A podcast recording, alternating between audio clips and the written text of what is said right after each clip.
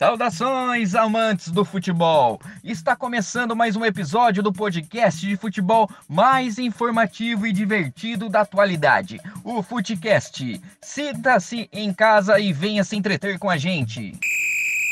E hoje vamos falar sobre um assunto curioso que nem todos sabem: o surgimento dos cartões amarelo e vermelho. E aí, meu parceiro Germano, você sabia que até a Copa de 1966 eles não existiam? Salve, Rafa e meus companheiros de equipe. Um prazer estar aqui com vocês mais um dia. E eu não sabia não, mano. Como funcionava assim essa punição? Não era uma várzea? Já tô curioso para saber mais sobre essa resenha aí. Vou deixar para o nosso brother Nicolas dar o pontapé inicial. Fala aí. Acredite se quiser, mas no mundo do futebol, os cartões só foram introduzidos na Copa de 70, o ano do tri da nossa seleção. E tudo isso começou após uma confusão na Copa de 1966, no jogo das quartas de finais envolvendo a Argentina e Inglaterra, que são, né, nossos vizinhos sempre muito gentis em campo. O jogo foi conturbado do início ao fim. Enquanto os jogadores ingleses celebravam a vitória, os argentinos cercavam o árbitro alemão Rudolf Clinton, que acabou tendo a camisa rasgada e precisou de escoltas dos seguranças e da polícia para sair do campo. E o que deixou os irmãos irritados foi a expulsão do capitão do seu time, Antônio Ratin.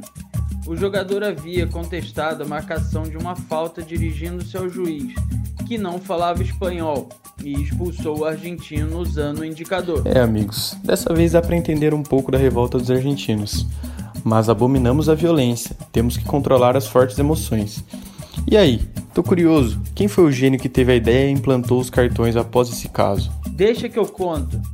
Foi o árbitro inglês Kenneth George Ashton e acreditem se quiser, a ideia brilhante aconteceu quando ele estava dirigindo e o semáforo ficou vermelho.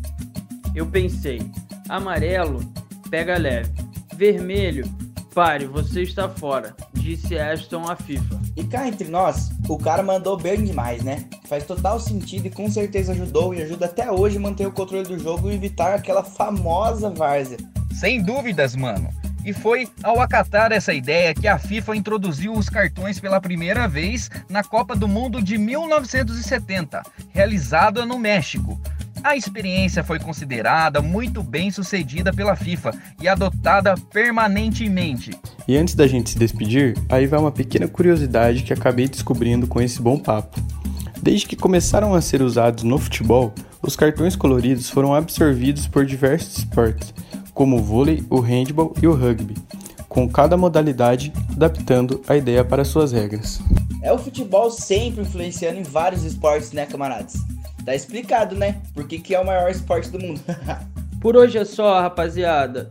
Mas fique ligado, voltamos no próximo episódio com uma história curiosa e até hoje muito comentada. O mistério por trás da final da Copa de 98 o que aconteceu com o nosso fenômeno, o Ronaldo. Será que ele realmente não estava apto a jogar? Não perca. Aquele abraço. Valeu, galera. Até mais.